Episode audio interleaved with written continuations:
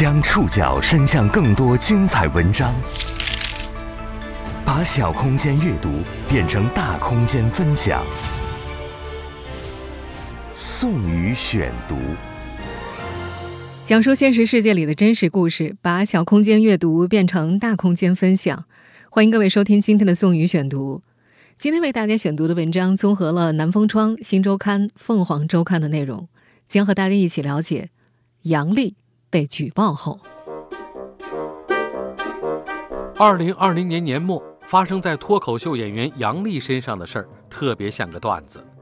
因为一段见仁见智的脱口秀，他被举报了。现在我说你是个普通人，你也不高兴，那你到底是什么人啊？见仁见智的事情。从十二月二十六号开始，部分网友开始发动一场针对杨笠的围剿行动。有人说他根本不好笑。有人说他找到了财富密码，认为他是性别滥钱收割者；更有甚者，直接发动网友举报他，说他煽动社会矛盾。被多方围剿的杨笠到底刺痛了谁？宋宇选读今天为您讲述杨笠被举报后。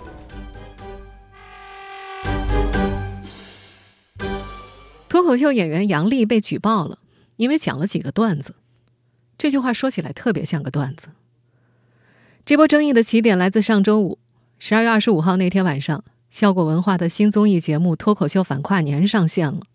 在这档节目里，杨笠讲了一段将近八分钟的脱口秀，先吐槽自己最近商务接的多，再总结一下自己今年的遭遇，说自从脱口秀大会结束之后，自己就成了很多男人心目中的老巫婆。这可把我骂的，你知道吗？你就感觉我是这个世界上最可恶的老巫婆，感觉他人生中所有的苦难都是由于我说了一句“你为什么看起来这么普通却这么自信”。接着，杨丽开始诉说自己的迷惑，说不知道该怎么来形容男人。就是，你们男的也太能讨好了吧？就我感觉我说啥不对，我说你是个垃圾，你肯定是不乐意，对吧？但如果我说你是个好人，你也觉得我在侮辱你。现在我说你是个普通人，你也不高兴，那你到底是什么人啊？见仁见智的事情。接着又继续自嘲，说他这个段子讲给男同事杨蒙恩听过，杨蒙恩觉得他是在挑战男人的底线。对不起，我错了，我不应该这么说，我也不是，我也不是这个意思。你知道，昨天我给杨蒙讲了这个段子，我说你觉得怎么样？他听完以后他说杨丽。你在挑战男人的底线，我听完以后特别震惊。我说：“男人还有底线呢？” 从十二月二十六号开始，杨笠的整段表演被掐头去尾。这些只占整个表演四分之一的吐槽男性的部分，被部分网友特别拎出来，给他安上了制造性别对立的罪名。一场针对杨笠的围剿行动迅速在网络上铺展开来。特别声明一下。此处无意挑起性别对立，但是这波围剿杨笠的网友确实大部分都是男性。当然，面对杨笠的这些段子，有很多男性觉得自己是开得起玩笑的。演员苏醒用自己的小号为杨笠发声，觉得自己作为男性没有被杨笠冒犯到。演员吴镇宇也觉得，大家没有必要对号入座呀，让世界多一些幽默不是更好吗？同为脱口秀演员的黄西。也站在杨笠这边，觉得杨笠是今年最有价值的脱口秀演员。他还表示，脱口秀的优点之一就是给弱势群体吐槽强势群体的机会。以前喜剧里会拿残疾人开玩笑，拿女性开涮，吐槽社会底层，但是极少有人抗议这些三观不正的段子。黄西认为，杨笠调侃社会上占强势的男性没什么大不了的，而且他是在讲段子啊，他嘴里的男人。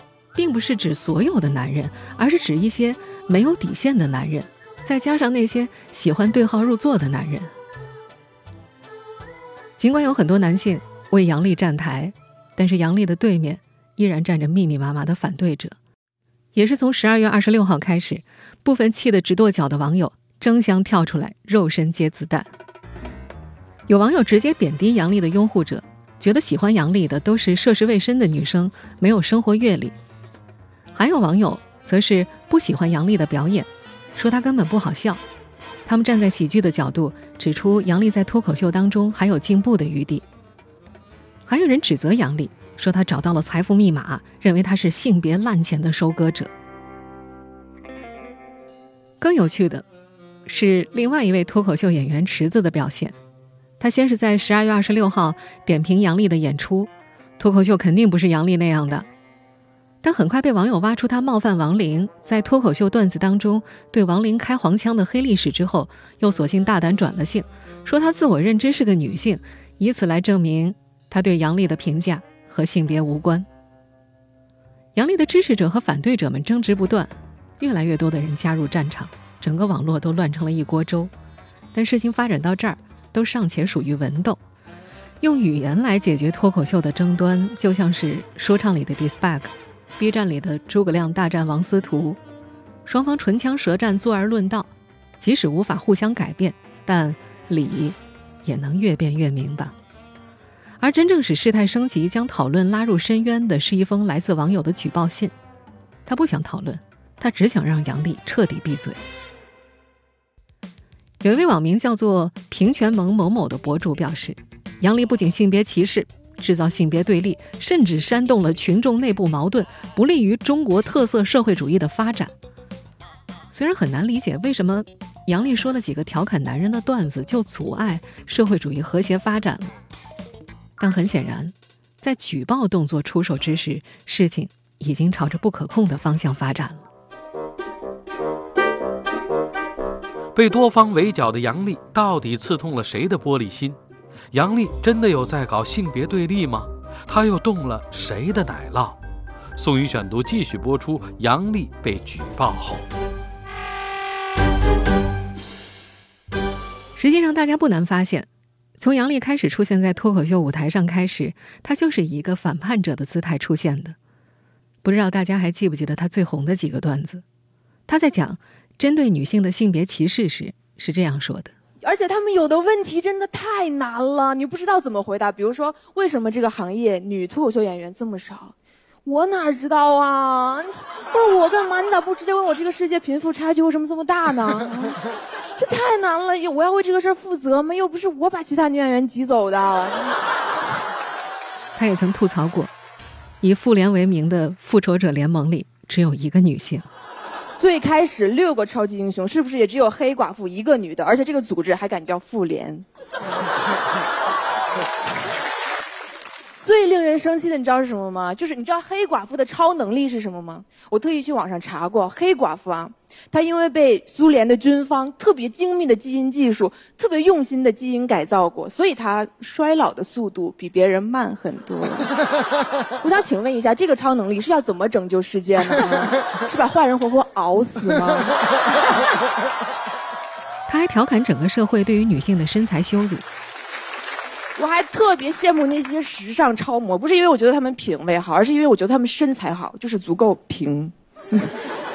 我太想拥有这种身材了，我觉得这种身材特别酷，你知道吧？就显得这个人特别有骨气。就是他身材存在的本身就表达了一种态度，就是对男人的不屑一顾。所以，所以他从您面前走过去，他都特别骄傲，好像在说：“哼，你看什么看？你越喜欢什么，老娘越不长什么。”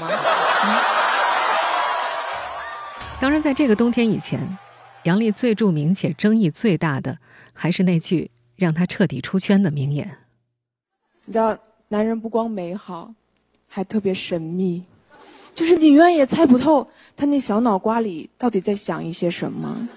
就是他明明为什么看起来那么普通？但是他却可以那么自信。那么从这些言论来看，杨丽真的有在搞性别对立吗？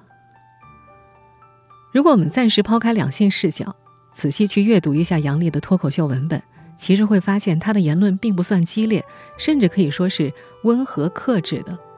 她的所有吐槽对象很少指向某个具体的名字，大多只是抽象意义上的男性，并不是指所有男性。罗永浩曾经这样评价上述那段让杨丽彻底出圈的名言：“他这个高明就在这儿，他把在座的男的都骂了，但每个人都坚信跟自己没关系。有的骂的是旁边的人，这是范围攻击，这是非常高明的创作手法。但是我是想说，他这个确实非常好，就即使他是骂的是我，我也就挺爱听的。我们这里需要理清两个基本概念，首先是抽象和具体的区别。易中天在中国的男人和女人一书里曾经做过分析，他写道：一般来说，中国的女人很少把男人当做一个整体，他们牵绊困扰的通常针对是具体的某个男人。相较之下，男性对女性的谈论则更加倾向于针对更广泛的女性群体。男人这么普通却这么自信，这句话里的男人，听上去似乎确实是抽象意义上的男性，但是我们不能因此把他与天底下所有的男人就画上等号呀。文豪莎士比亚曾经说过：“脆弱呀，你的名字叫女人。”哲学家亚里士多德也曾经发表过歧视女性的言论。他说：“女人在精神上发育不全，只停留在感性阶段，而未上升到理性阶段，所以显得幼稚、浅薄、愚蠢。”诗人济慈更曾形容：“女人都像小孩子，我宁愿给他们每人一颗糖果，也不愿把时间花在他们身上。”毋庸置疑，这些文学、哲学和艺术里表达的女人都是抽象对象。难道？古今中外的女性读者们在看到这些抽象的描述的时候，都要自我代入，而且勃然大怒吗？不仅是文学，长久以来，喜剧行业里不乏对女性的揶揄、讽刺，甚至污名化。在诸多喜剧情节里，女朋友是追星脑残粉、无理取闹、歇斯底里的固有形象；丈母娘则是盛气凌人、拜高踩低、一点就爆的刻板认知。甚至在有一年的春晚上，还曾经出现过粗暴的把女性划分为女神和女汉子两种刻板印象的小品。女神和女汉子，女神和女汉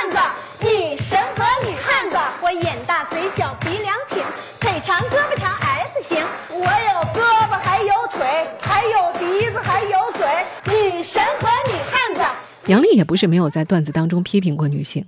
比如说她的那个脱口秀敲门人的梗，但是我虽然老抱怨我作为一个女生，我有时候想到这些我就很烦。但我其实知道，我其实处境没有那么惨，你知道，我有很多选择，只不过我没选。比如说我现在在这个节目，我就有两个选择。第一个选择就是我努力写，写不出来硬写，像这些男演员一样，你知道。但是，但是其实我也可以选择不写了，你知道，我就直接不写了，然后等有空的时候去敲李诞的门说，嗯。在我们现在听到的这期节目当中，他讽刺部分女性靠肉体上位。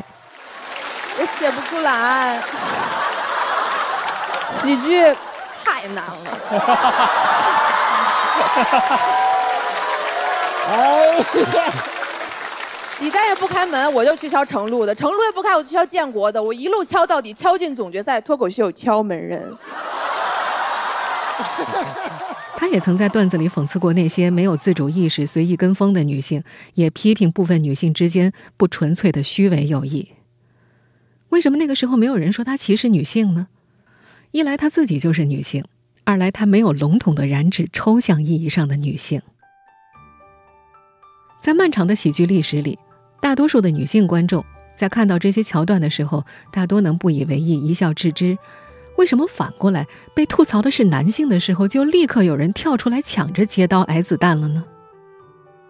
在一部分评论者看来，关键在于杨笠背后所代表的女性群体的性别意识的觉醒，让一部分习惯了传统性别权力结构的人感到恐慌。以前，男演员可以把女搭档不好看、肥胖当做笑点，网约车司机可以肆意评价女乘客的长相。著名钢琴家的老婆可以被自媒体用一个“蚂蚁腰”的标签来概括。现在，男喜剧演员对女性开黄色段子会被网友挑出来讨论，这是否恰当？打车软件在派单的时候会更加倾向于把女乘客派给女司机。影视剧当中讽刺女权的台词也能被观众意识到这是编剧在夹带私货。传统意义上的艳女红利在一点一点的消散。那些肆意点评、判定女性的自由，在一点点收紧，而就在这个时候，杨笠走上了脱口秀舞台，改变了男性向脱口秀行业的规则，也点破了主流舆论当中女性意识觉醒的这层薄纱。而他的出现也给少部分烦闷郁结、无处发力的网友一个实实在在的攻击对象。而少部分男性对杨丽的攻击和围剿，只证明了一件事情，那就是两性之间的对立，目前确实是存在的。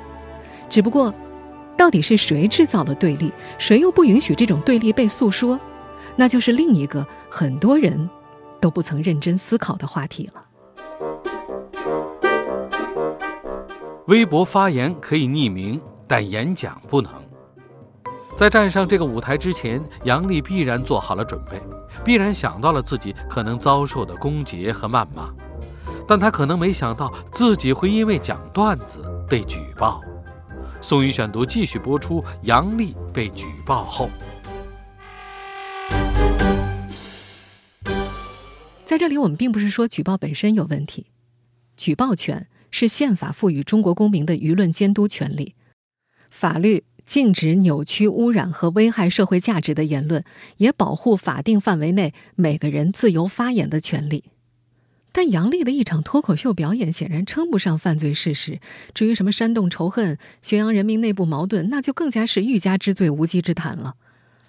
但为了让杨丽闭嘴，平权盟和之前所有的非正义举报者一样，给自己对立面的行为扣上了一顶巨大的帽子，要他翻身不得。在伏尔泰时代。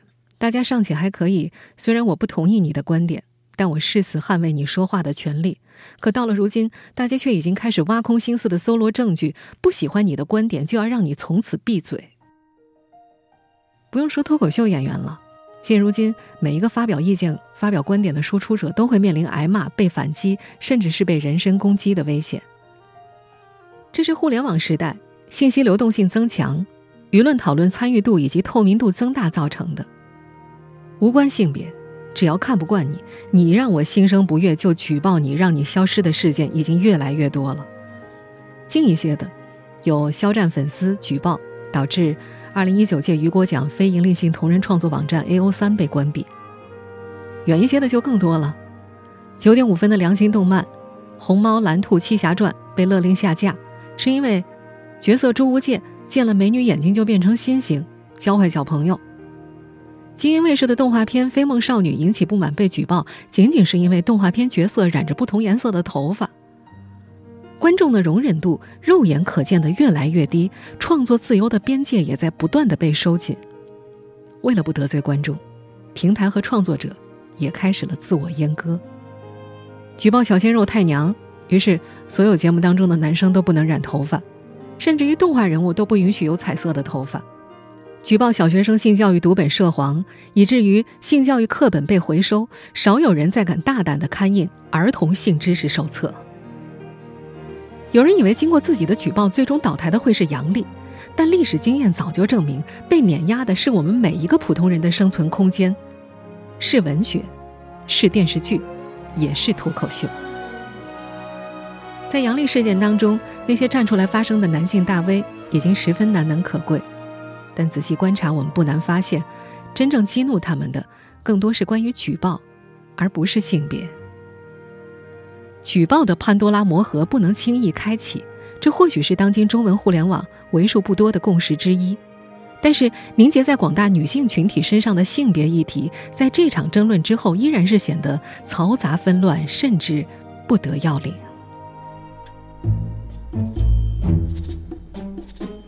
您正在收听的是《宋宇选读》，杨丽被举报后，有人说，杨丽的可贵之处在于她开启了全民沉浸互动式脱口秀的先河。一个刚刚出道不久的女脱口秀演员，只不过说了几个吐槽男人的段子，就招来大量激烈的批评，同时带来巨大的流量。随后又有姚晨、吴镇宇等艺人明星为她发声辩护，白白给微博贡献了数个热搜。在网上，因为他吵得不可开交的时候，杨丽闷声发大财，在微博上连发三个广告，举重若轻的用行动回击了那些说他找到财富密码的人。杨丽确实摸索到了自己的财富密码，但这个财富密码的核心是为女性发声，为生活在过往男性凝视下的女性观众提供一个情绪宣泄的出口。这世上没有平白无故的成功，自然也不会有横空出世的财富密码。为女性发声是杨丽们的财富密码。那么，请问，到底是怎样漫长的沉默和隐忍组成了这么一个庞大的账户呢？脱口秀作为一种表演，本质就是吸引观众买票进来听演出者说话的。只要有观众愿意为这种讲述买单，那就是最大意义上的成功。这也就是杨丽所说的，她的段子之所以能够这么火，就是引发了观众的共鸣。当然，外人可以说杨丽是为了舞台效果。甚至可能是为了炒作，引发了热议，攫取了流量。但是，大家无法否认的一点是，杨笠所说的社会痛点是真实存在的。作为观众，大家当然也可以觉得杨笠的段子不好笑。乳之蜜糖，比之砒霜，任何一种喜剧形式都会有人觉得好笑，有人觉得不好笑。但到了这个时候，好不好笑，已经没那么重要了。就像在微博上一位科技博主所说的那样。不光这个世界的大部分游戏规则，连幽默感都长期以来是基于男性视角来制定和塑造的，成为近乎一种具有专制性的表达体系。不觉得他好笑，这句话本身没有问题，但他的基座是一座文化末世的冰山，底部掩藏着很多人从根本上就缺乏女性视角和当代新思潮的暴露，更别谈认同了。不能理解一种幽默，揭露更多的是。未能理解塑造起这种幽默感的他们身处的境况，所以，如果部分网友在听到杨丽的段子时感到被冒犯，请先明白，引发如此广泛共鸣的段子背后是女性群体日常生活中面临的真正困境。况且，他们已经选择了一种最温和、最幽默的方式，去告诉所有人了。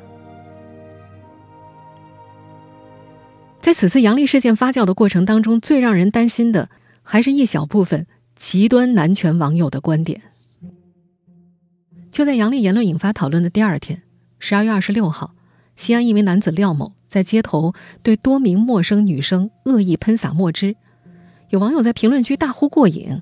那位网友写道：“正是杨丽这种吃性别对立饭的人渣大行其道，才导致部分男性光棍不堪欺辱，采取线下恐怖活动。”十二月二十八号，因为矛盾纠纷，广东石油化工学院一名男生朝女生泼浓硫酸，在热评里还有人说这是杨丽制造性别对立的报应。不去谴责那些针对女性的恐怖犯罪，还反过来倒打一耙说这一切都是女性的错，这种极端男权言论是多么的可怕！这些在网上发出极端言论的男性，能够代表全体男性吗？当然不能。其他男性难道不讨厌他们吗？当然讨厌，因为类似的言论所散发的恶臭已经突破了两性范畴，更突破了任何底线。只不过，这些在网上发生的个别男性狡猾的躲在男性这个性别身份的后面，让其他广大男性被迫架在了同一个火堆上炙烤，在困惑和矛盾当中成为了沉默的大多数。以至于连部分敢于站出来为女性说话的男性也会惨遭攻击。其实，在我看来，杨丽那天的整体表演最该上热搜的一段，不是那些针对男性的调侃，而是她在手术室病床上的感受。杨丽说，她做了一个摘除子宫内膜息肉的手术，是个男医生帮她做的。当他脱掉衣服躺在床上，被一个男人注视着，第一次感受到了一种脱离性别束缚的自由。就是整个过程都特别专业，然后没有丝毫的尴尬或者是不愉快。那一刻，是我今年过的感受最好的一刻。就是那种感觉，就是我第一次，你知道吧？一个男人站在我面前，然后我躺在那儿，然后我我们两个心里都非常坦然，就是没有任何杂念，就是他就是为了救我。我觉得。我已经不只是一个女人了，我就是一个人，就想活着，你知道吗？他也不想骂我，他就想救我。然后，在那个麻药上劲儿之前，我就听到他问了我一个问题，他说：“哎，你现在感觉怎么样？”我说：“我现在感觉自由。”好，谢谢大家，我是杨丽。作为一个女性，我从她的这段话里感受到了真实、真诚和温暖。这个世界本该如此，无论是男人还是女人。大家都应该在通向更加温暖、平和、自由、广博的道路上努力前行。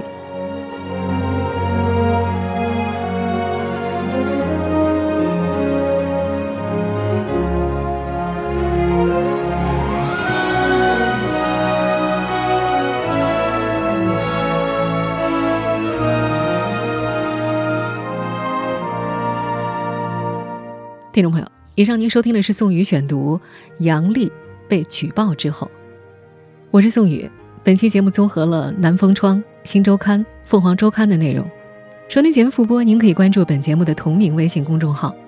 我们下期节目时间再见。